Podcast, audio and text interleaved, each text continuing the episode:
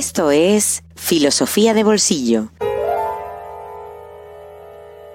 El podcast para aprender filosofía en cualquier lugar. Presentado por Diego Chivilotti.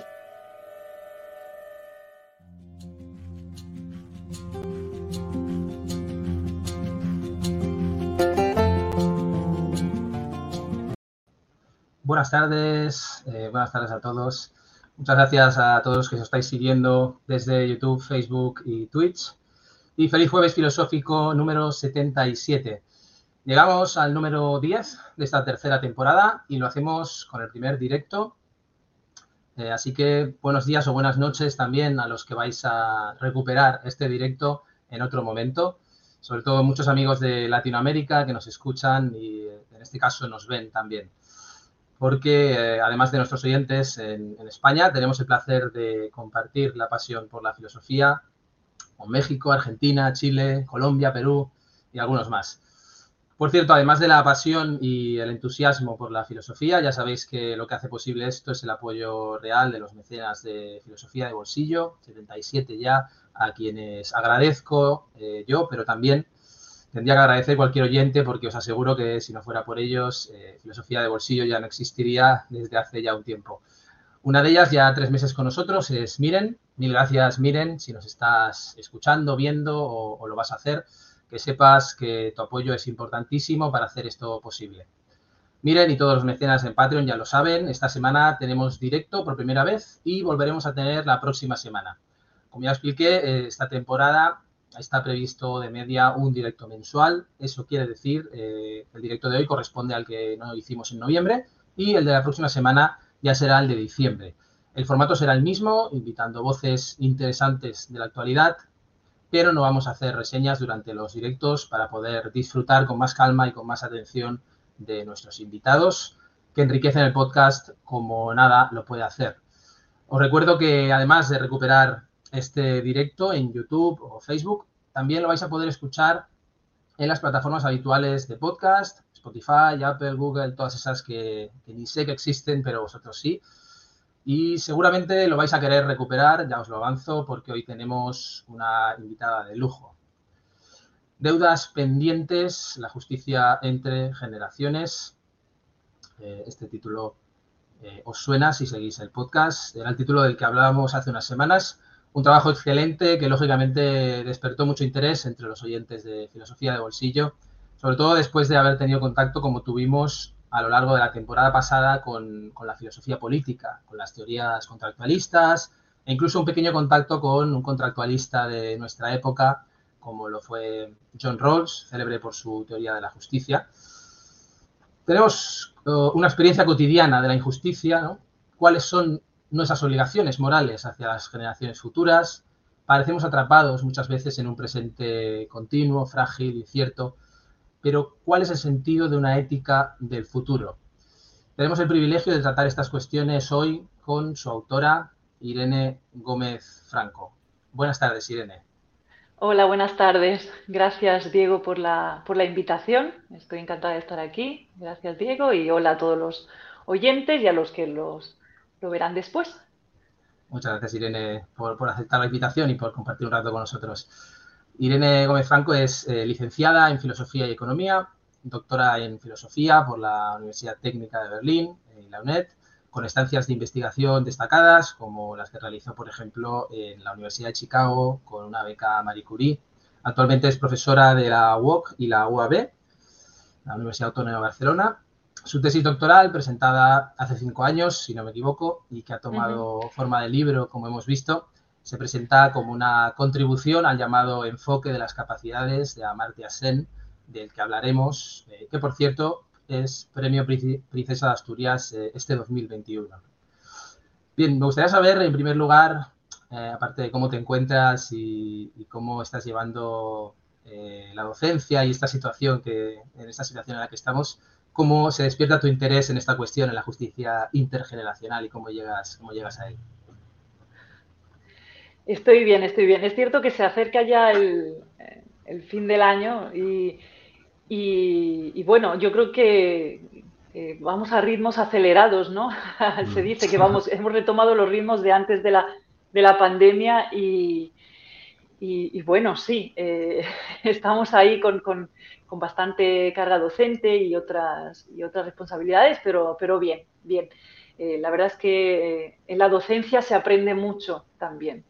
Es una oportunidad incluso para, para ponerte mucho en juego y, y, aprendes, aprendes mucho y aprendes también con, con los estudiantes y las estudiantes. Eh, pues mira, este trabajo o, esta investigación se ínció, em, primero de todo, eh, a mí me interesaba mucho lo que era el enfoque de las capacidades. Había leído varias obras de, Amartya Sen, que como señalabas bien ha recibido el Princesa de Asturias. Nussbaum lo, recibió hace algunos años también.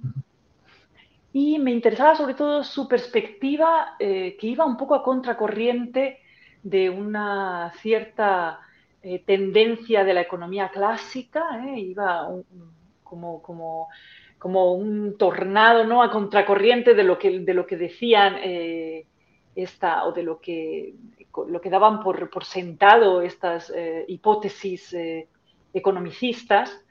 y ponía el acento en, una de sus primeras obras, este desarrollo como, como libertad, diciendo que para el desarrollo y para, para la calidad de la vida hay ciertos componentes que van más allá de una medida del ingreso ¿eh? y, de, y, de, solo eh, una fijación con los recursos materiales. A mí me resultó eh, muy interesante su trabajo y entonces investigué más, investigué en el enfoque de las capacidades que, había creado, que creó como, como pionero junto a, Marta Nussbaum y, y trabajando a fondo el problema, bueno, el marco teórico del enfoque de las capacidades, que es un marco, es una teoría parcial, eh, entendemos es una teoría parcial, no es una teoría completa, no es un sistema filosófico cerrado, me di cuenta que está, está muy bien elaborado y es muy productivo en, lo, en digamos, eh, problemas de personas que conviven, ¿no? en, en el marco actual, digamos, contemporáneo, a problemas muy diversos, ¿eh? desde la desigualdad de género, a la pobreza, eh, calidad de vida en, diferentes países, etcétera, etcétera. ¿no?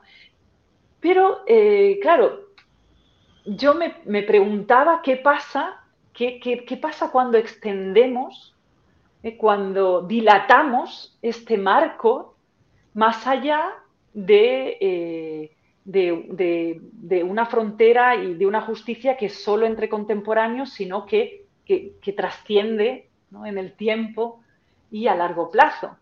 Tiene ventajas, eh, cuáles son los límites. De esta manera yo me adentré en la, cuestión de la justicia intergeneracional per se. ¿Qué es esto de la justicia, justicia intergeneracional? Eh, y entonces ahí fue cuando vi que era realmente eh, una esfera uh, sui generis, ¿no? Como digo, es una esfera que, tiene un carácter bastante especial.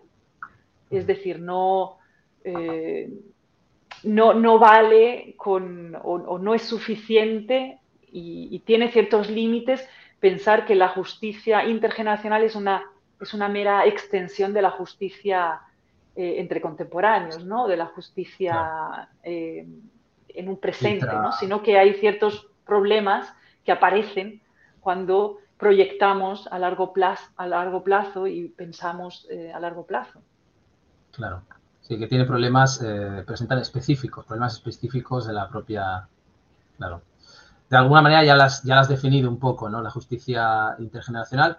Ah, y prospectiva se referiría eh, exactamente ya no a las generaciones con las que estamos compartiendo, porque siempre nos preocupa ¿no? la generación de los hijos, la inmediata, la generación de los nietos, sino generaciones que ni siquiera eh, han nacido, ¿no? Sería un poco esa la... Exactamente, sí. Es, eh, no es no se limita a, o, va más allá de una justicia entre generaciones que conviven para pensar cuáles son nuestras obligaciones hacia las personas del futuro. La verdad es que yo me, lo, compliqué todavía más o fui, fui a por todas, digamos. Por pasar en las, en las, investigaciones, ¿no? Exactamente, porque fui además a, los no nacidos, pero eh, de muchas generaciones, o sea, en, el largo, largo plazo.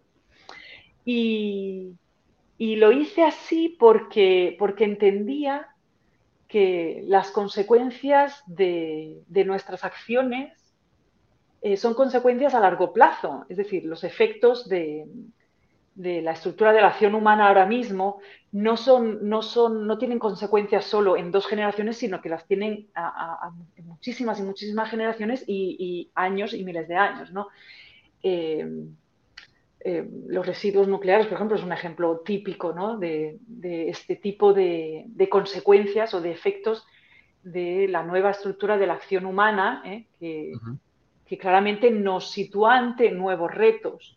¿eh? Por, eso, por eso, en este sentido, simplemente centrarnos en, unas obligaciones entre las generaciones que conviven, incluso una o dos generaciones, a mí me resultaba me resultaba como corto, ¿no? Me resultaba que, no explicaba o que no nos eh, empujaba a, actuar y pensar eh, de una manera eh, más, más, todavía más a largo plazo. Más a largo plazo. Claro. sería quizá, porque es una de las cosas que, comentaba contigo antes de, entrar en directo, es una de esas cuestiones con las que te encuentras que ves esenciales importantísimas y que al mismo tiempo te sorprendes de no habértelas planteado con una cierta, un cierto orden, una cierta, cierta sistematicidad o una cierta precisión conceptual, ¿no? Ah, entonces, quizás sería una, una de las cuestiones o la cuestión más urgente que podríamos tener en la filosofía política eh, actual, podría ser.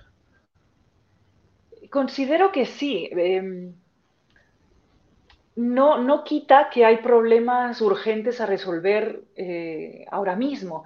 No obstante, yo considero que, esto no nos exime de hacer este ejercicio, claramente, porque muchos de los problemas que hay que resolver en el presente eh, son problemas que ya afectan a la, calidad de vida de, las, de, nosotros, ¿no? de, los que, de, los que, de los que convivimos, pero que también es exactamente, tiene efectos a largo plazo. ¿no? Entonces, eh, solo situarnos eh, en un pensamiento presente eh, también nos va a guiar hacia, hacia tomar, hacia actuar de un cierto modo, hacia crear ciertas políticas que realmente va a redundar y, van a tener un impacto en la calidad de vida de, las personas que vivirán en el futuro, ¿no? en, qué tipo de vida van a llevar.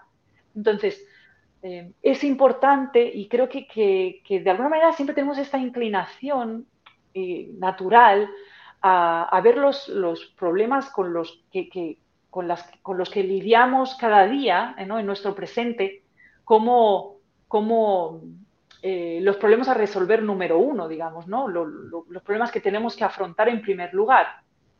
No digo que sea así, pero digo que esto no, no quita o o no invalida la idea de que hay que pensar a largo plazo. hay que pensar a largo plazo porque estamos determinando no solo ya nuestra vida en este momento y nuestra calidad de vida de nuestros hijos y de nuestros nietos y la nuestra propia, sino que también la de, la de las generaciones, la de las generaciones futuras.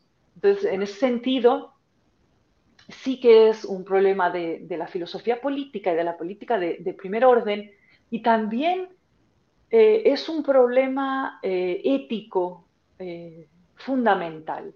Hay, una, hay una cierta deriva, o, digamos, esto lo ha señalado muy bien Sen, en, todas estas políticas y este pensamiento que, tenemos acerca de la sostenibilidad, por ejemplo, que, que, hablamos, por ejemplo, de consumo sostenible o de desarrollo sostenible. Entonces, aquí cabe la, cuestión fundamental eh, de, consumo, ¿para qué? ¿En qué dirección? ¿Desarrollo en qué dirección? Eh, eh, esta es la cuestión de los medios y los fines, ¿no? Entonces, es centrarse en los, en los, recursos y en los medios, pero no nos planteamos la idea fundamental, la cuestión fundamental de hacia dónde ¿Y, por qué? ¿no? ¿Qué es fundamental? Esto que, es así, ¿no? Pero ¿qué es fundamental en la vida de los individuos? Fundamental quiere decir, ¿qué hace las vidas valiosas? ¿Qué hace que una vida sea, eh, merezca de ser vivida? Se habla también, por ejemplo, de la dignidad. Podemos, podemos usar diferentes expresiones, ¿eh? pero sí que hay que cuestionarse qué, qué, es lo que queremos dejar y qué es fundamental. ¿no? Eh, esta es una, eh, yo creo que es una cuestión clave cuando se sitúan todos estos, estos discursos sobre la, la sostenibilidad y la producción y las emisiones, ¿no? Y la reducción del carbono, del uso del carbono, etcétera, etcétera. Es como, de todas maneras, hay que cuestionarnos hacia dónde, ¿no? Y qué es fundamental y, por qué. Claro, la pregunta, esa, la pregunta por el por qué, el sentido, ¿no? Que seguramente interrumpiría la maquinaria de un sistema, ¿no? Que está funcionando y pues es, una de las preguntas que también te quería hacer, que quizá a, pesar de que nos preocupamos siempre por, la cuestión de la herencia que dejaremos o siempre está, hablamos de esto, ¿no? O lo que nos han dejado, eh, pero parece que los problemas de la justicia eh, intergeneracional no, se han atendido lo suficiente en esa tradición. ¿Crees que es debido a alguna cuestión propiamente dentro de, la propia tradición occidental o es una cuestión muy ligada a, cómo se ha organizado nuestros sistemas políticos, económicos? Creo que bueno, en, los tiempos de la Revolución Francesa ya, había una cierta mm. preocupación por, ¿verdad? Eh, hay en el libro, ¿no? Cito esta, conversación entre, entre Payne y, Burke eh, sobre, sobre, bueno, los que vendrán después, ¿no? Eh, los ciudadanos y ciudadanas del futuro, y, pero, y, cómo sería el Estado, ¿no? pero de todas maneras se situaba, digamos, la cuestión aún así en, los intereses de los contemporáneos, digamos. ¿no? Eh, por otro lado, también yo creo que esta idea de la, de la trascendencia, de alguna manera, que se, se, ha situado así, ¿no? como un concepto, lo de trascender, es algo que también creo que en filosofía, por lo menos, tiene largo recorrido. No obstante, claro, eh, lo, que, lo que planteo eh, yo con este, con este volumen es que nos encontramos en un momento en que hay ciertas categorías que, no son válidas, ¿no? Entonces, eh, trabajo la categoría de responsabilidad. Eh, porque en el momento en que nos encontramos es un momento, eh, bueno, es un momento en el, que, en el que cabe de urgencia tomar ciertas acciones por lo mismo, ¿no? Porque el impacto de nuestras acciones, del avance de la tecnociencia, pues nos urge a, actuar. Y entonces, eh, ciertas categorías, por ejemplo, la, categoría de responsabilidad, que mm. en, el marco jurídico desde el siglo XIX está ya bien fijada, pero que en el discurso eh, ético-político no, no, lo está, bueno, o no se empieza a, usar como, como, categoría propia hasta por lo menos el siglo XX. ¿no? Mm. Eh, esta categoría de responsabilidad, por ejemplo, eh, tal y como se ha venido entendiendo, no, no, no, nos serviría, ¿no? O sería, o sería, por ejemplo, o por ejemplo sería insuficiente.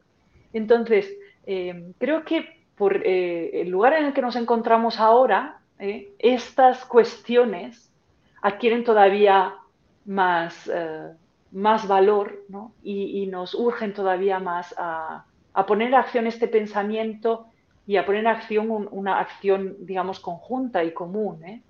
Em, porque la responsabilidad, e, esta, esta, idea de la responsabilidad eh, se, entendía, por ejemplo, en el marco jurídico legal, eh, muy vinculada a la intención de la gente y de la culpabilidad, ¿no? de ser culpable y resarcir el daño. Sin embargo, se puede ser culpable sin tener una intención, como, lo, como la contempla el marco jurídico legal. ¿no? Entonces, somos responsables por omisión también, por lo que no hacemos, ¿eh? e incluso eh, sin tener esta intención que me hace que yo actúe de, una cierta, de un cierto modo y, ¿no? Es una responsabilidad que se sitúa, em, que se sitúa además de, una manera eh, asimétrica con el futuro, porque nosotros tenemos un poder que un poder ¿no? y un poder de acción. estamos estamos eh, en este sentido ¿no? con, las personas del futuro eh, en un lugar diferente, ¿no? es, una asimetría. Exactamente. Luego es asincrónico porque pues no convivimos ¿eh? y, y bueno, claramente es, es, a largo plazo. a mí me gusta la responsabilidad, eh, me gusta también entenderla eh, como etimológicamente o como la, la, trata o se avecina, a, la aproxima Paul Ricoeur, ¿eh? que, dice, que dice que es un responder. Y es un responder a una cierta fragilidad que hemos creado nosotros, que no es la fragilidad del, de lo natural o de las leyes de la naturaleza, del vivir y del morir, ¿no? sino que es una fragilidad que hemos creado nosotros en este momento por eso, por, eh, de la mano de, estos avances en, la tecnología, en la ciencia, etcétera, etcétera, eh, y que entonces nos llama a responder ¿no? esta, fragilidad. ¿no? No, no, no, no, surge tanto como del sujeto hacia, em, hacia el objeto, sino que nos, nos, urge a nosotros a responder ¿eh? esta idea. y, además la responsabilidad me gusta más que, que otras ideas ¿eh? o otros conceptos que se han usado en filosofía política, como el de solidaridad o fraternidad, porque creo que la responsabilidad, eh, tal y como yo la entiendo, está cargada de obligación. La solidaridad parece que eh, se alía a la, a la voluntariedad, ¿no? Es algo como voluntario, ¿no? La fraternidad, bueno, frater eh, tiene unos tintes también un poco, eh, no sé si heteropatriarcales, pero bueno, lo de frater, ¿no? La fraternidad, ¿no? Eh, entonces, creo que la responsabilidad es una idea que no se ha trabajado lo suficiente y que se debería trabajar más y que y que pueda ayudarnos a la hora de entender esta justicia prospectiva hacia, hacia el futuro. Claro. En, el libro hay una cuestión también muy interesante que, parece que, y que analizas bien, eh, que es que las teorías contractualistas y, las comunitaristas también parecen tener algunos puntos débiles para, tratar esta cuestión, ¿no? para, tratar la cuestión intergeneracional. Eh, ¿En qué dirías que fallan o por este, cada una de estas corrientes? ¿no? ¿Cuáles son las, cuestiones en general, ¿no? Porque son las que más, de hecho, además, son las que más estudiamos el contractualismo, ¿no? En, filosofía política en la, carrera, ¿no? Exactamente. Bueno, y siguen teniendo, como, como dices tú, mucha, mucha vigencia y, mucha fuerza explicativa, de hecho, mm. ¿eh? Eh, el contractualismo contemporáneo y el comunitarismo contemporáneo en sus diferentes vertientes, porque hay autores eh, contemporáneos ahora mismo que trabajan eh, también estos temas de la justicia intergeneracional desde, y hacen contribuciones que, considero muy valiosas. No obstante, el contractualismo, para, empezar con el contractualismo, eh, sucede que el contractualismo parte de la idea de, eh, un solapamiento, ¿no? o sea, de una coexistencia. el, pacto social, el contrato social, se hace eh, pues eso, con, los contratantes o las personas que contratan y crean el, contrato, están en ese momento, en ese momento eh, deciden hacer este pacto y se originan unos ciertos principios y de aquí nuestros principios que darán además eh, lugar y estructurarán la sociedad, una sociedad bien ordenada, como pensaba Rawls, etcétera, etcétera. Rawls llega un momento en que se plantea esta idea de la esfera intergeneracional o la justicia intergeneracional. No obstante, eh, lo hace solo hacia dos generaciones, ¿eh? los, hijos y los nietos, digamos, que es algo que, abunda también en la literatura de la justicia intergeneracional. También lo hace Hans Jonas, por ejemplo. Eh, y como decía al inicio, a mí me parece insuficiente ¿no? un, enfoque de esta manera no acaba siendo además un enfoque centrado bastante en los bienes primarios y en los recursos, cosa que también como, de, como hablábamos, eh, creo que pierde un poco de vista esta idea de que es importante también centrarnos en los fines o, en lo que es fundamental y valioso más allá de, eh, cuestiones materiales, ¿eh? más allá de cuestiones, porque materiales, como las personas transforman los recursos en libertades es completamente diferente. Esto lo dice Sen. No todos convertimos de la misma manera recursos en libertades. En libertades quiere decir en oportunidades reales como oportunidades para llevar vidas valiosas, ¿eh? que nos importan y que, tienen valor para nosotros. No, libertad desde el punto de vista eh, individualista o libertarista, de hago lo que me da la gana, no, yo tengo la libertad de, no, esa que está muy extendida, no, no, no, libertad quiere decir oportunidad real como tenerlo, la oportunidad factible de llevar una vida que, es, que es valiosa. Entonces el contractualismo, eh, claro, parte de esta convivencia y luego cuando, cuando se plantea la cuestión de, cómo extender el contrato, pues lo hace en, dos generaciones y centrado bastante en los bienes. De todas maneras, bienes primarios y una cuestión del ahorro que, resulta difícil, ¿no? Porque el ahorro luego, eh, o sea, si es términos eh, económicos o financieros, el ahorro luego eh, hay una cierta evaluación, en fin, nos metemos en cuestiones que, realmente igual. Eh, y luego el comunitarismo, claro, el, fundamento de, los principios éticos, de la moral, parte de la comunidad. en la mayoría de las, de las teorías comunitaristas. ¿no? Las comunidades, además, se diferencian de otras comunidades. Si bien está la idea de esta comunidad internacional, pero bueno, qué tipo de comunitarismo sea, sea ese, ¿no? También, también habría que cuestionarlo, ¿no? Eh, entonces, claro, eh, ¿qué, comunidad somos con las personas que vivirán en el futuro? ¿Qué, ¿Qué, lazos nos unen de comunidad con las personas del futuro? Ya es difícil a veces Exactamente, ya es difícil a veces con el vecino o con la vecina. Bueno, las comunidades de vecinos ¿no? que se matan. Exactamente.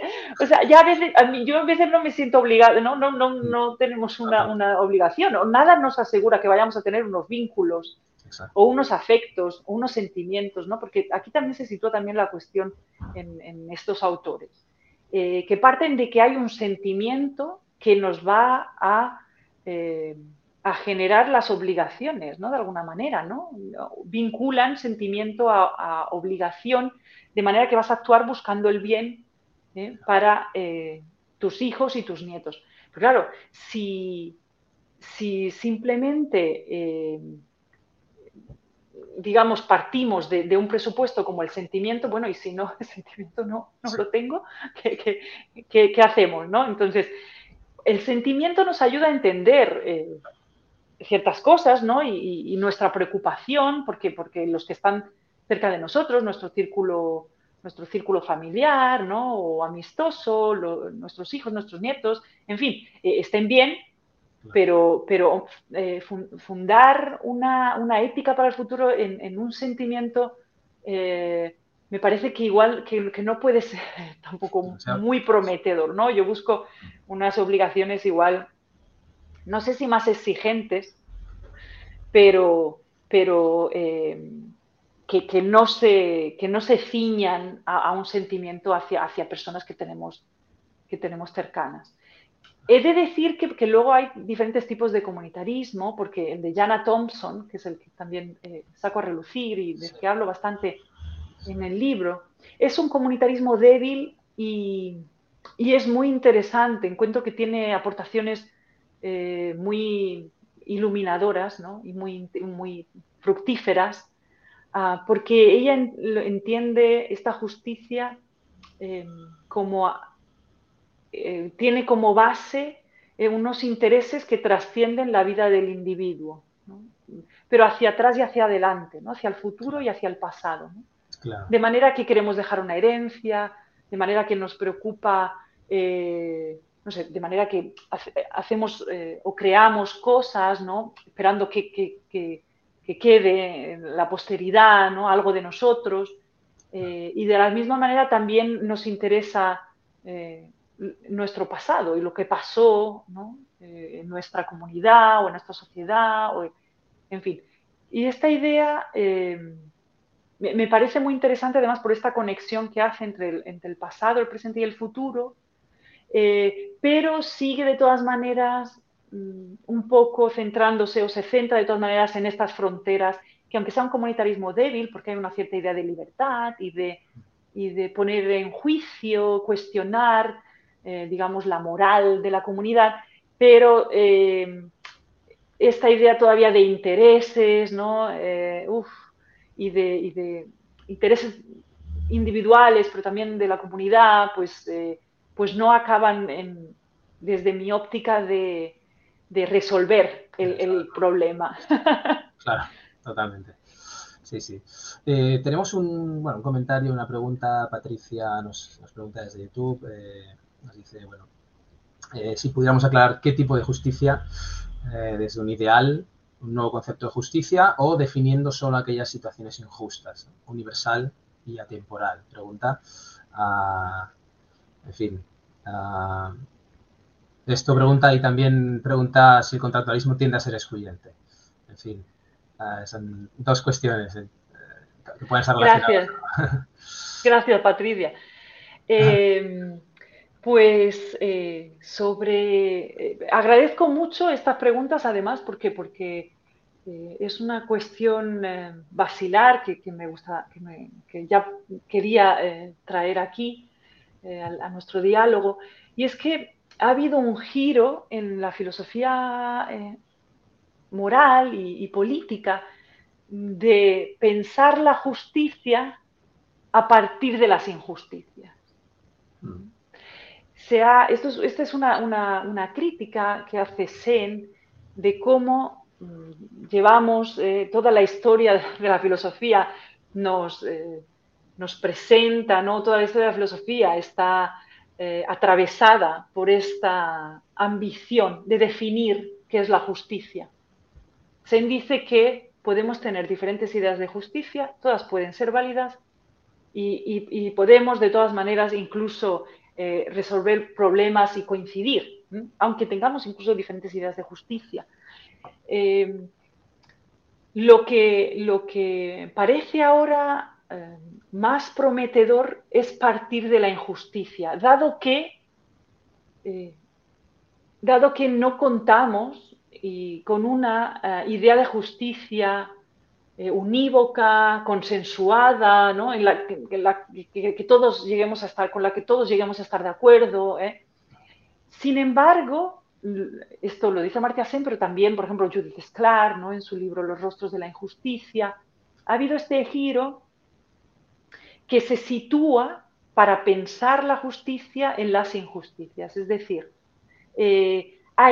tenemos, eh, cuando entramos en contacto con las injusticias, aquí ya se genera y se despierta un pensamiento hacia la justicia. Y, somos capaces, además de identificar una injusticia, ¿no? Este del grito de esto es injusto. igual, no, igual no tengo las herramientas eh, o, no, o no o incluso mi, ser limitado, ¿no? Y mi, mi conocimiento limitado, nosotros somos seres limitados, de, llegar a, crear un concepto de justicia exactamente, ¿no? que, sea total y único y, que, convenza a todos y que sea eh, conclusivo, pues, pues es difícil. Esto no quiere decir que, tampoco eh, la justicia no haya que pensarla, ¿no? Pero, pero que sí que partir de, esta, esta eh, este sentimiento igual de injusticia o, o esta percepción que tenemos de la injusticia, que algo que ya también dijo Rousseau, por ejemplo, eh, ahí ya pone en acción el pensamiento, el pensamiento de la, justicia. Y, me parece un, buen, un, buen, inicio, cómo, corregir las injusticias hoy y corregirlas de manera que, que, tenga, que sea a largo plazo. Sobre si el contractualismo es excluyente, es excluyente eh, como, digamos, el contractualismo clásico lo es en cierta medida, ¿no? Porque, porque las circunstancias del contrato, eh, las eh, personas que contratan, que se encuentran ahí en la posición original de Rawls, pues es el hombre autónomo, libre, independiente, que firma este contrato, ¿no? Por decirlo de alguna manera, a, eh, coopera porque le conviene. porque así obtienen todos un beneficio. Bueno, esto, Marta Nussbaum tiene una obra ya clásica, que es Las fronteras de la justicia, en la cual viene a, señalar cómo el contractualismo, el contractualismo, visto de esta manera no resuelve los problemas como eh, la justicia hacia los animales no humanos, dónde están aquí los animales no humanos, cuáles son nuestras obligaciones, la justicia más allá de las fronteras nacionales, porque los países parten, están en un punto de inicio diferente.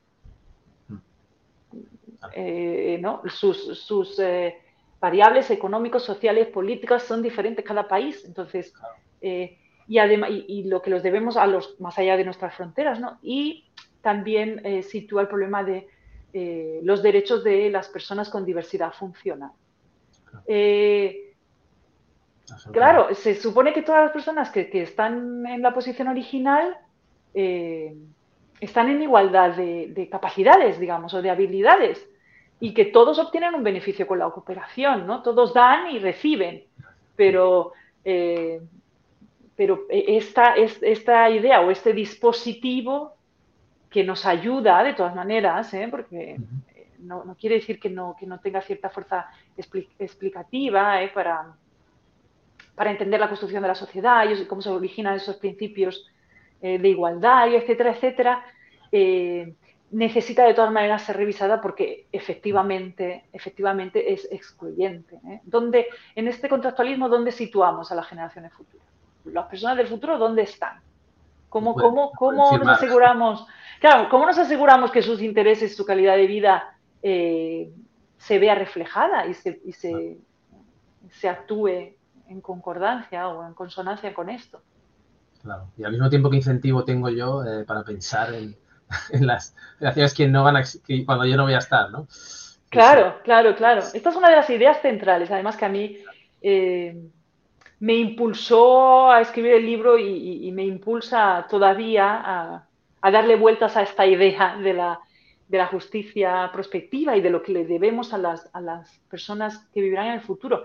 Mm. y es la idea central de qué motivos tengo yo o tenemos para preocuparnos por la vida del futuro o por las personas del futuro, ¿no? Porque, bueno, eh, eh, moriremos y, ¿por, qué tengo, ¿por qué tengo yo que preocuparme? Basta que mi vida esté bien, las, las, personas que viven a mi alrededor también. Bueno, pues hemos creado una responsabilidad, ¿eh? Y hay, hay una responsabilidad eh, a la que tenemos que, eso, pues, valga la redundancia, responder. Exactamente, exactamente. Eh, actualmente trabajas en, un proyecto de investigación del CSIC.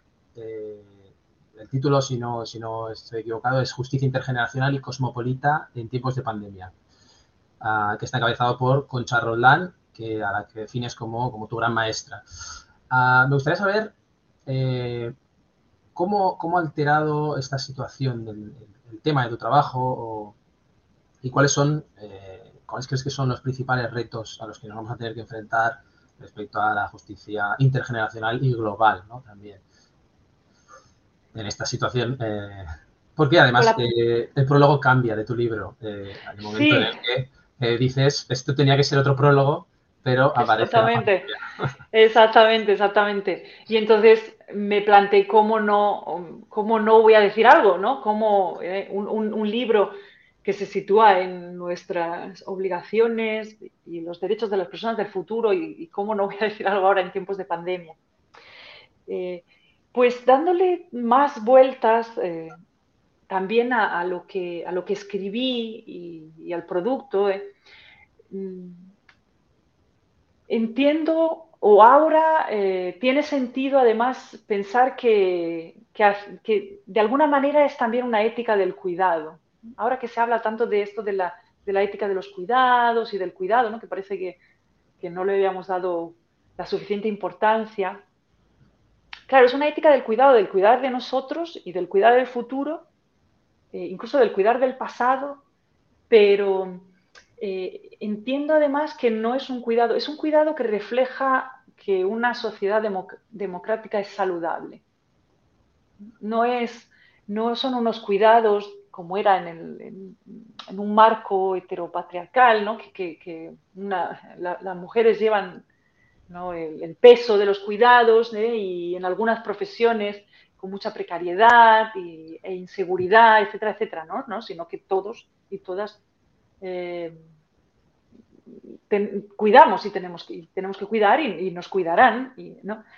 Eh, y este cuidado, de todas maneras, también me, gusta eh, un poco como lo aproxima Marina Garcés, eh, que comenta que no son cuidados paliativos, sino que son cuidados en el sentido que, lo hacemos de común en una construcción, ¿no? en, una, que, lleva también a la transformación. Entonces es como un cuidado activo de alguna manera.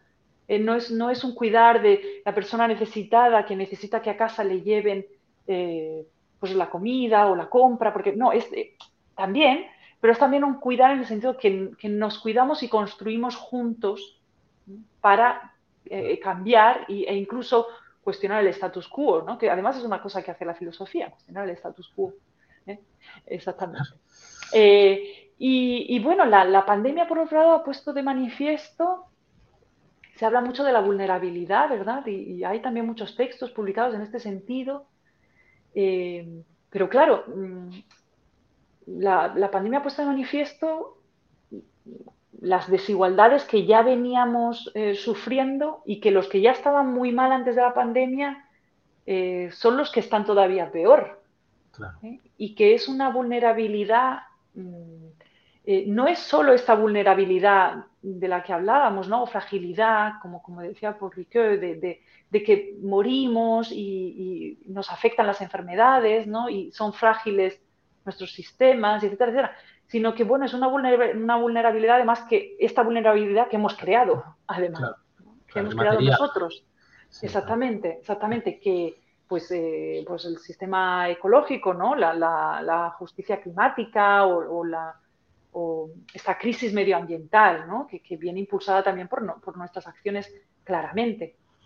Entonces, no es solo esta vulnerabilidad de, somos seres necesitados, porque somos seres necesitados cuando somos niños, eh, en la edad adulta necesitamos también y cuando somos mayores también, sino que además hemos creado una vulnerabilidad que, la hemos creado, que la hemos creado nosotros. Sí, sí, sí, exacto. Eh, es interesante el, peso de la memoria eh, de las injusticias históricas, ¿no? Esto también haces mención a esto, para, articular un pensamiento de la justicia que se proyecta hacia el futuro, ¿no? O sea, podríamos hablar casi de una aplicación retrospectiva de, la justicia intergeneracional, ¿no? Podríamos decir que es algo así, que, sea, que es también decisiva para la prospectiva, ¿no? Porque me llamó la atención que también eh, le dabas importancia a la retrospectiva, ¿no? a, la, a la memoria de justicia histórica. Sí, la, misma palabra intergeneracional, ¿no? Eh, intergeneracional es entre generaciones, a través de las generaciones también si se quiere, transgeneracional. Eh, y claro, me, me, planteé cómo podía ocuparme de las personas del futuro y sin de alguna manera tener presente eh, lo, que, lo que el pasado, ¿no? nuestro pasado. Y y es difícil crear o avanzar y construir esta ética del futuro si no, de alguna manera, no pagamos nuestras deudas con el pasado o, con, hechos históricos que han marcado nuestra historia y que marcan nuestra memoria. La memoria tiene un papel. Eh, yo me, sitúo o me centro en, en lo especial del sentido prospectivo, porque nos plantea estos retos de la incertidumbre, de, la no, de, que no convivimos ¿no? con las personas del futuro, que no sabemos sus valores, cómo serán o en qué, en qué circunstancias vivirán, etcétera, etcétera. Eh, y, que no puede ser eso una simple extensión de la, de la justicia distributiva o de, la justicia internacional, ¿no? Sí, que, es un ámbito especial, pero pero sí que entiendo que, esta idea de, justicia o este corregir las injusticias, partiendo de la corrección de las injusticias, eh, tiene también que tener en consideración las injusticias pasadas que, han formado, que forman nuestro presente, nuestra sociedad y, lo que somos. Eh, en mayor medida de alguna manera también todos, ¿no? Porque, porque tenemos esta memoria colectiva, además. Claro. Y en ese sentido también, eh, claro, en nuestro caso, en nuestro país, que, se ha hablado tanto en los últimos años, en las últimas décadas, quizá ahora menos, pero en las últimas décadas seguro, eh, respecto a los crímenes cometidos durante el franquismo, ¿no? La cuestión de, las injusticias eh, pasadas, parece un instrumento teórico muy útil para tratarlo, ¿no? Para abordarlo seguramente la, cuestión de la justicia intergeneracional en sí misma.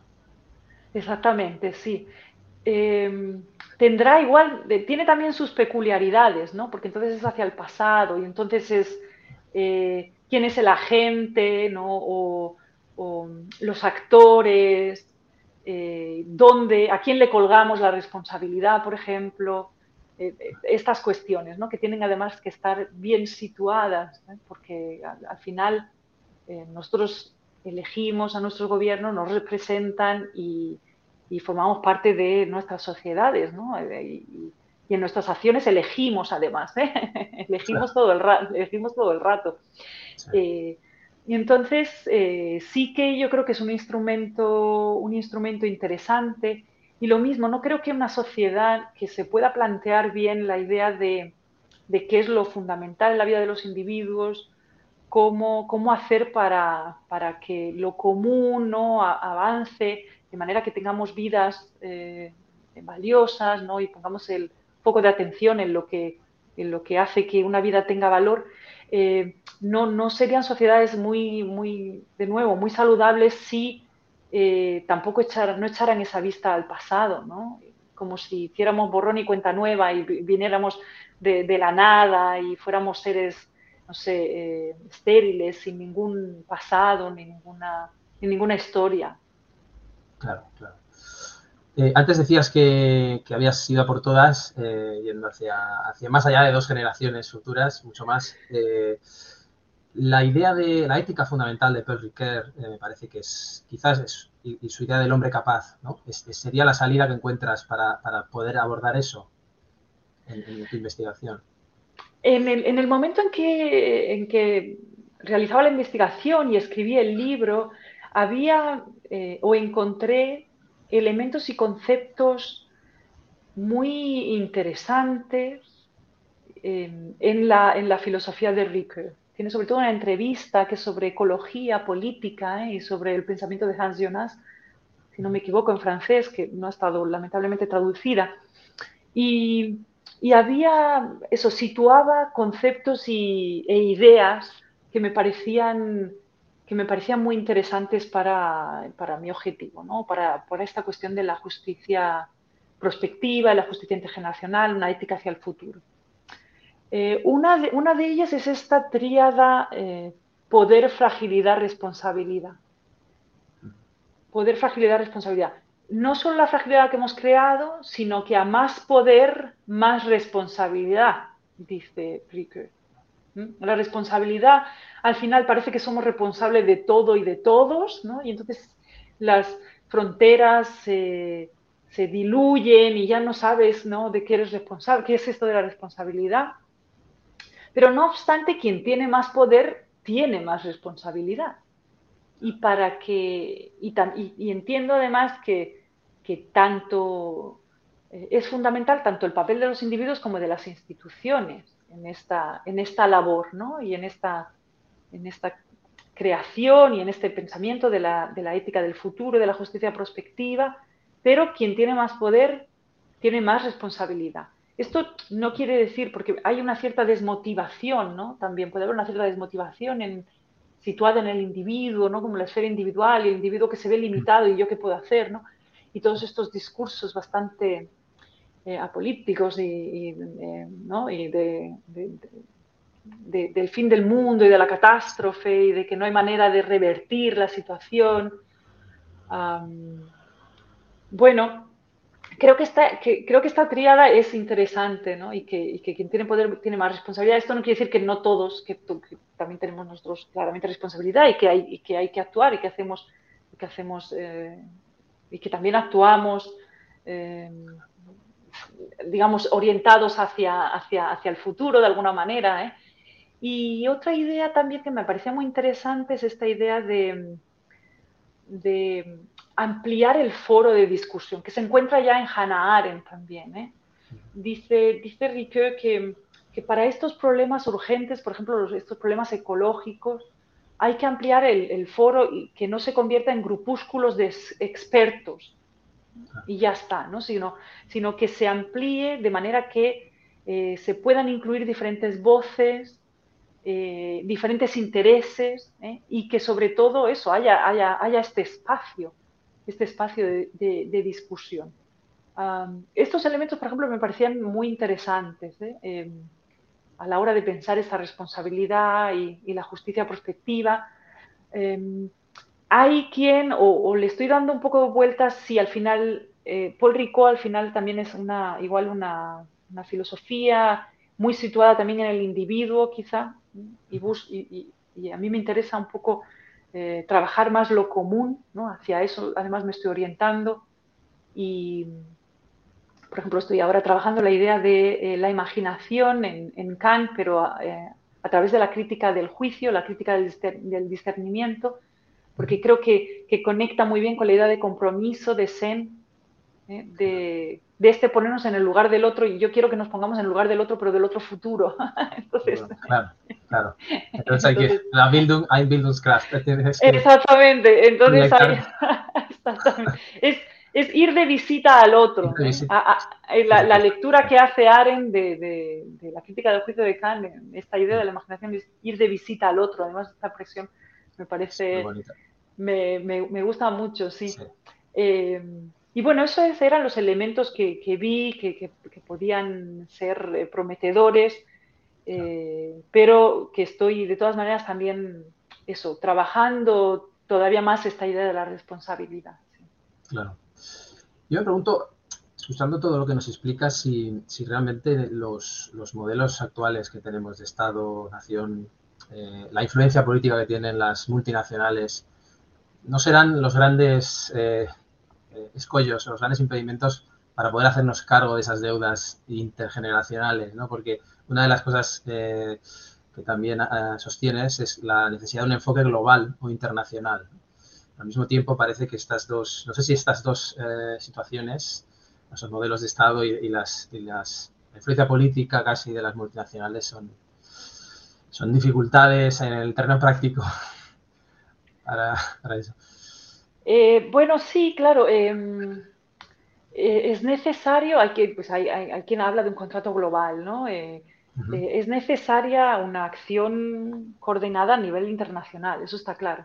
Está claro que eh, no que eh, nuestros, nuestras actuaciones no, no, se limitan a nuestras fronteras, nuestras políticas tienen también un, una, un efecto y consecuencia en, en, otros, en otros países, no solo hay que ver la política migratoria, en fin.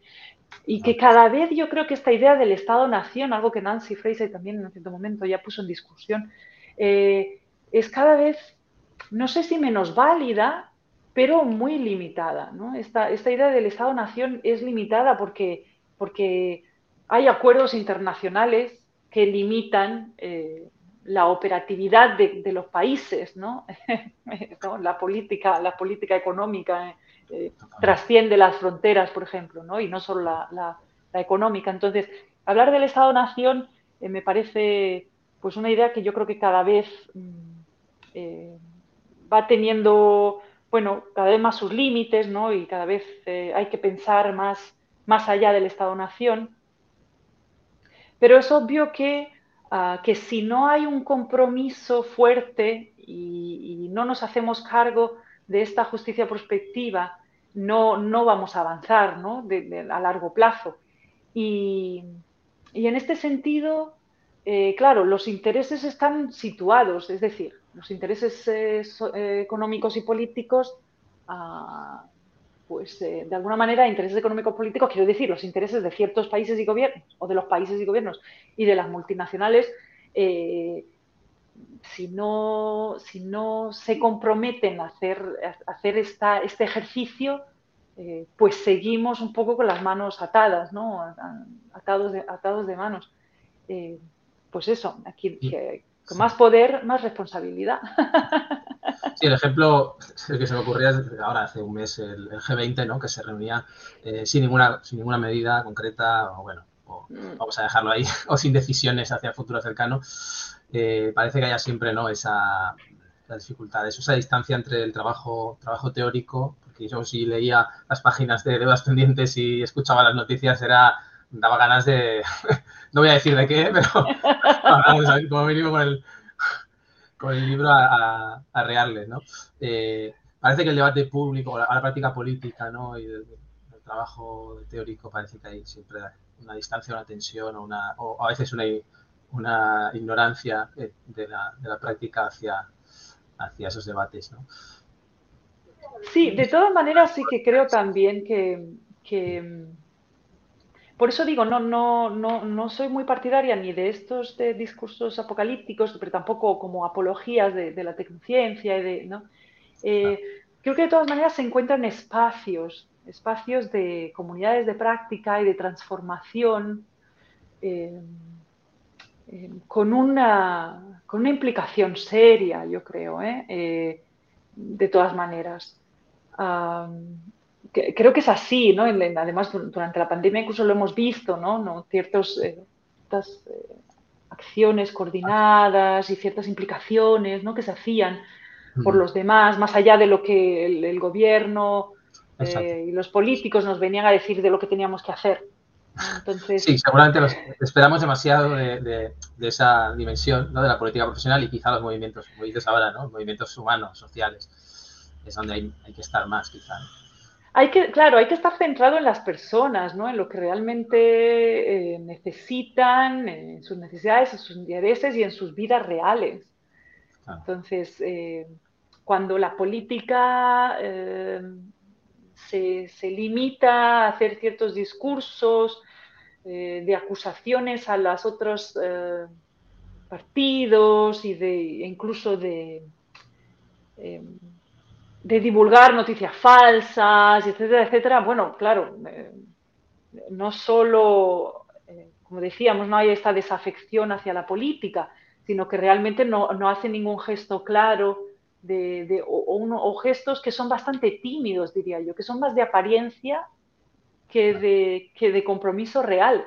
¿eh? De compromiso real. Esto no quiere decir que yo, creo que la sociedad yo creo que la sociedad está preparada, lo está pidiendo y, está haciendo ejercicios en esa dirección. Absolutamente. Ya no solo los Fridays for Future, ¿no? Como digo ahí también, ¿no? Los, jóvenes que, están indignados y, pero hay también muchas, muchos ejercicios y comunidades de práctica, eso, intentando revertir estas, estas eh, condiciones de desigualdad y condiciones de, las que las personas no, viven con, cierta dignidad y no se les respeta, ¿no? Ah. Eh, que no se les respeta ya como decía Kant en, su momento, eh, como, como, fines y no, y no solo como medios, ¿no? al final nos vemos como medios, medios para el mercado, medios para la producción, medios para los intereses de los demás y, entonces se, se genera una desilusión y una una falta de contacto ¿no? y de, incluso de, interés con, la política. Si bien, eh, si bien somos seres políticos ¿eh? y tenemos que, adueñarnos, como también Hannah Arendt ¿no? decía, de, la política y, del espacio público. ¿eh? Sí. sí, volver a Aristóteles ¿no? y ser animales políticos. Exactamente. Sociales y políticos, no, no hay otra. ¿eh? claro. Eh, ya, bueno, para ir terminando ya, eh, no quiero tampoco abusar de, tu tiempo. Eh, claro, uno, de los, uno de los aspectos, ahora lo has tocado ya, ya está interviniendo uno de mis perros. quiere intervenir también, claro, es, es él no ha firmado el contrato, pero también tiene, tiene derecho a... una de las cuestiones que tocas también es, es alejada, por supuesto, como, como dices, de, de, los discursos apocalípticos. Eh, el, ecocidio, ¿no? De alguna manera, y lo que le debemos a la Tierra, que es una cuestión muy candente. la pregunta que, que, uno se hace siempre es si realmente es compatible el enfoque intergeneracional de la justicia con, con los modos de consumo, producción, eh, etcétera, distribución capitalistas. ¿no? Una pregunta Ah, porque realmente a veces eh, parece que no haya, no se plantee una alternativa a esos modos. Sí, sí, em, sí es cierto, ¿no? Nos vemos atrapados en esta lógica, en esta dinámica, ¿no? Del poscapitalismo, del capitalismo neoliberal, del, mercado, de, los, de, la producción, del consumo, etcétera, etcétera. ¿eh? Eh, y parece que no, que no hubiera escapatoria. Em, por un lado, igual esto es un, yo entiendo que puede ser polémico, controvertido, ¿no? Pero, pero es cierto que hablamos del capitalismo como una entidad abstracta, ¿no? El capitalismo es malo o es dañino. Eh, y bueno, y al final el capitalismo son una serie de, eh, de relaciones, eh, de dinámicas, de interacción además entre personas, ¿no? Y interacción con nuestro medio. y, y, es ahí donde tenemos que, que de todas maneras, yo creo también em, pues eso, hacer ejercicios de, transformación. Es cierto que a estos niveles de, consumo y de explotación, eh, yo creo que es que es indudable, ¿no? que, ya nuestras mismas oportunidades reales ¿eh? para usar eh, el, criterio y los términos del enfoque de las capacidades y de SEN se están limitando. ¿no? por eso tenemos que hacer este ejercicio, además. Hay quien dice, bueno, no, es que hay que desmantelar el sistema, ¿no? En este sistema eh, no es posible, ¿no? Pensar incluso esta justicia perspectiva o no es posible eh, tener vidas dignas. Mm. Yo creo que hay que hacer este ejercicio de transformación, ¿no? Y de, transformación con los otros de manera, de manera activa, teniendo además en cuenta, y esto eh, también lo dice el enfoque de las capacidades, ¿no? Que no todos mm, tenemos o vivimos en las mismas circunstancias, claramente, ¿no? Claro, claro. Eh, y que, y que, y que eh, el mundo en el que vivimos, las sociedades en las que vivimos, eh, los sistemas de, de, creencias y de valores en los que vivimos, pues también difieren, ¿no? Pero, pero bueno, yo creo que, que hay que hacer este ejercicio y que, y que, a través de la discusión pública, a través de estos ejercicios de, de, prácticas en comunidad y de pensar lo común, ¿no? Que, que mm. yo estoy muy contenta de que lo común esté de moda otra vez. Me parece, parece alentador que, una idea como lo común, que es muy antigua. Sí, es, de hecho, es de la antigüedad, ¿no? La, modernidad nos ha, separado de eso. Claro, porque ahora parece que es todo, todo es diferencia también, ¿no? Que todo es diferencia, ¿no? Diferencia de identidades, diferencias de culturas, me parece que, que, lo común no tenga ya ningún sentido, pero, pero hay que pensar lo común, ¿no? Y hay que, hay que poner en, ejercicio y en práctica estas, estas eh, el ejercicio además de lo, y, la, práctica de lo común. En ese sentido se abren también muchas cuestiones que, eh, y muchos problemas a resolver, ¿no? Mm, me preguntabas también sobre los retos. Uno es el de la justicia entre especies. ¿eh? Mm. la justicia entre especies, bueno, pues somos seres naturales, formamos somos parte del, medio natural y, también hay que considerar mm, a los animales no, no humanos y a la naturaleza, eh, incluso ¿no? la naturaleza eh, que es solo un instrumento, o nuestra relación con los animales no humanos es para el placer y, esta idea de amistad que tenemos nosotros, pero bueno, eso no es una amistad trasladada de los humanos a, los animales no humanos, no. Eh, tiene una, tienen un valor en sí, más allá de que interactúen conmigo, de que yo pueda disfrutar de su presencia, o de, ¿no? tiene un valor intrínseco o no. Eh, una verdadera justicia, eso, eh, entre especies, en el sentido en que, que, somos especies que convivimos y, qué le debemos ¿no? a, estas, a estas diferentes formas de vida que viven. Eso ya es un ejercicio también, es un reto también muy difícil pero que a la misma vez pues hay que hay también que plantear. Claro, no, y seguramente, bueno, en algún momento lo vas a ir trabajando, bueno, seguramente lo vas a ir completando desde, desde, todo el trabajo que has hecho, ¿no? Ya de, sobre, este concepto.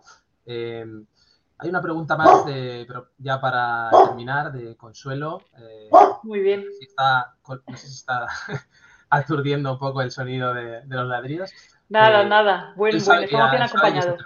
Claro, es la hora, él lo sabe. Eh, una última pregunta de Consuelo en relación a, lo que decía antes Patricia sobre la si era excluyente ¿no? el contractualismo.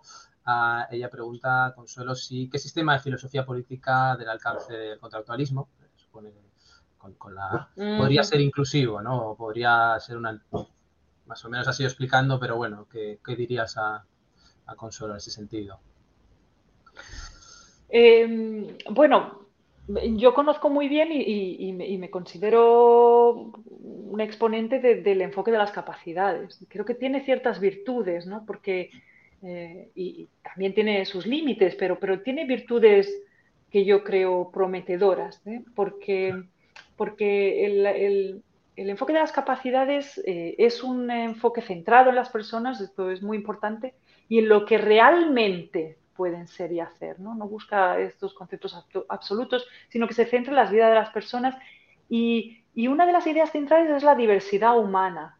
Esto lo dice, lo dice Sen y lo, explica muy bien, pero bueno, también lo encontramos en Marta Nussbaum, etcétera, etcétera. Es que somos diversos no solo por lo que queremos, sino también por cómo, eh, por cómo transformamos eh, los medios en, fines y en vidas que tienen valor. ¿no? ¿no? lo hacemos de la misma manera. Por eso centrarse en recursos, por ejemplo, centrarse solo en el ingreso es un buen paso, ¿no? una igualdad de ingreso, por ejemplo.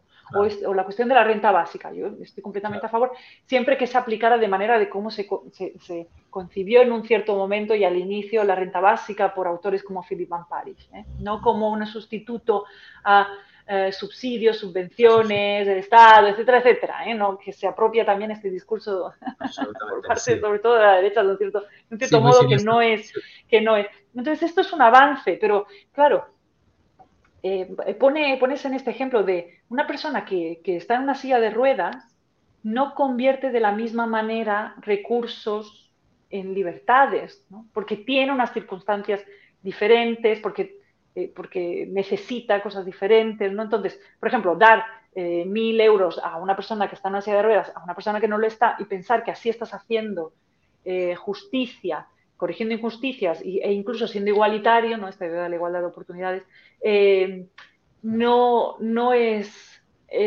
no es una buena señal y no es un, es, es, un avance, ¿no? yo no digo que no, es, importante, pero no debería ser lo único no debería ser lo único. ¿no? Hay que tener en cuenta eh, el lugar y, las circunstancias de las personas y luego en último término ponen siempre el acento en esta idea de la razón pública, ¿no? de la discusión pública, ¿no? que las personas decidan que, es importante, ¿no? porque, porque al final conocen sus circunstancias, sus necesidades y, lo que hace que, sus vidas de alguna manera eh, tengan valor, ¿no? Pero una... Eh, eh, le da mucha, mucha ah, atención y ponen mucho acento en la idea de democracia, pero la idea de democracia pensada eh, como gobierno por discusión, de hecho, como gobierno por discusión, razón, razón pública, ¿no? de esta manera. ¿no? Se tiene muchísimos, de hecho, trabajos sobre la democracia y y, Martin también, y otros, y otros eh, eh, pues eso, exponentes del enfoque de las capacidades. Y, en ese sentido me parece, me parece muy inclusiva, ¿no? Se hace, se hace, si uno va de hecho a la, a la página de la asociación, que es la Human Development and Capability Associations, HDCA, ¿eh? bueno, ahí si uno entra, se queda aturdido, de, aturdido y aturdida de, la cantidad de material y de trabajo que se está haciendo en todos los lugares del mundo sobre, sobre muchísimas cuestiones, desde estudios eh, más estadísticos y económicos a estudios eh, igual más sociológicos, a más filosóficos, a, en fin. Eh, y es, ahí están trabajando muchas personas de muchos lugares del mundo en aspectos y en problemas muy, muy diversos, pero usando usando este, este marco. Mm. No, no, es, eh, quiero decir, este marco, como es un marco, tampoco es que nos resuelva todos los problemas, ¿no? Ni, creo yo que haya una teoría que nos vaya a resolver todos los problemas, no, en absoluto, ¿no? Eh, pues el republicanismo, por ejemplo, dirige algunas críticas también al fondo de las capacidades que son muy interesantes. Entonces, no creo que haya solo una. Eh, y, habría que ver qué aportaciones hacen las diferentes teorías. Eso es, lo, que, nos eh, ayudaría también a avanzar para, pensar estas cuestiones y trabajar estas cuestiones. Sí, muy interesante, muy interesante todo lo que nos estás explicando, muy interesante también de deudas pendientes, que bueno, ya lo, ya lo recomendé, pero lo vuelvo a recomendar, eh, publicado en Plaza y Valdés. Eh, en fin, eh, nos vamos a tener que ir despidiendo ya entre ladridos. volveremos la próxima semana con un nuevo directo que pronto anunciaremos. muchas gracias, quería agradecer a todos los que habéis, os habéis seguido desde YouTube, desde Facebook, desde Twitch, los que habéis participado también con preguntas gracias a los que vais a recuperar esta charla más tarde, en especial a los que, los que apoyan este proyecto, como Miren, que me empujan a trabajar para traer voces tan interesantes y valiosas como la de Irene, Irene Gómez Franco que hemos tenido hoy. Y sobre todo, muchas gracias eh, a ti, Irene, de nuevo por tu generosidad eh, al cedernos parte de tu valioso tiempo para, para, venir aquí a Filosofía de Bolsillo con cuestiones tan urgentes, como decíamos, como la que presenta tu libro, de Deudas Pendientes, y con reflexiones tan sugestivas también como las que has hecho. Gracias, Diego. Gracias a todos y a todas. Y seguimos trabajando. ¿eh? Estamos en ello. ¿eh? Muy bien. Gracias. muchas gracias, Irene. Gracias a todos. Hasta pronto.